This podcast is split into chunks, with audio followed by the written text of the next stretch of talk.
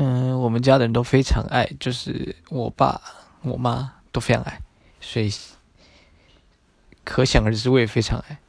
而我爸从小就很喜欢恐吓我说：“啊，你最好多吃一点，你不要以后长高以后，呃，你不要以后长大以后长那么矮，还怪我，不要到时候才来后悔之类的。”然后我就觉得，呃，这种事情本来就是基因已经决定的差不多了，就是不太可能你们一个一个一百五十几，一个一百六十几，甚至一个一百八的。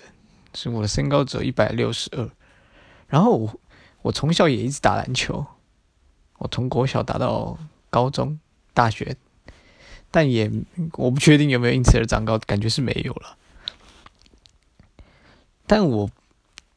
还蛮喜欢我自己体型的，就是大家女生不是普遍都喜欢高的男生嘛？但因为我本身长得比较中性，穿衣服也很中性，所以我还蛮喜欢我的体型的，就是一百六十的身高，我觉得挺好的。但是好像，嗯，市场略小就是。了。